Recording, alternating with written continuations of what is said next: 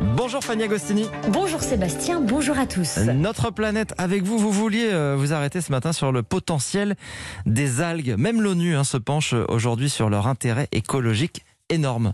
Oui, le potentiel des 11 000 espèces qui existent a inspiré l'ONU, des institutions scientifiques et des entreprises à fonder la Safe Seaweed Coalition en mars 2021.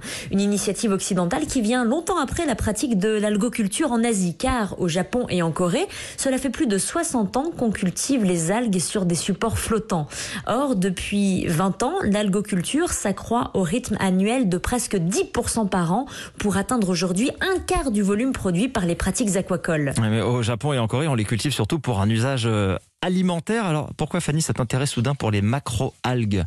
Alors, les macroalgues, qui sont les grandes algues ou les algues géantes, elles peuvent servir d'engrais pour l'agriculture, mais aussi absorber les nutriments déversés dans l'eau par l'agriculture intensive, tout comme le carbone qu'elles arrivent à capter et qui est une aide formidable dans la lutte contre le changement climatique. Elles produisent en prime de l'oxygène.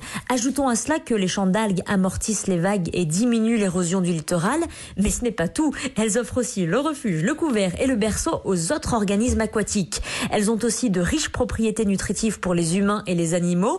Et enfin, dernière propriété sûrement la plus précieuse, leurs molécules sont aujourd'hui étudiées car elles pourraient nous permettre de sortir du plastique. Alors pour autant, attention, hein, vous dites qu'il y a un risque que l'algoculture euh, reproduise finalement les mêmes travers que ceux de l'agriculture classique. Et oui, le premier d'entre eux étant la monoculture. L'occupation de gigantesques espaces par quelques espèces d'algues ultra productives serait un désastre pour la biodiversité marine à cause de leur vitesse de croissance, mais aussi à cause des parasites qu'elles peuvent porter. L'importation de l'algue wakame en Europe dans les années 80 a par exemple conduit à une hécatombe de la biodiversité locale.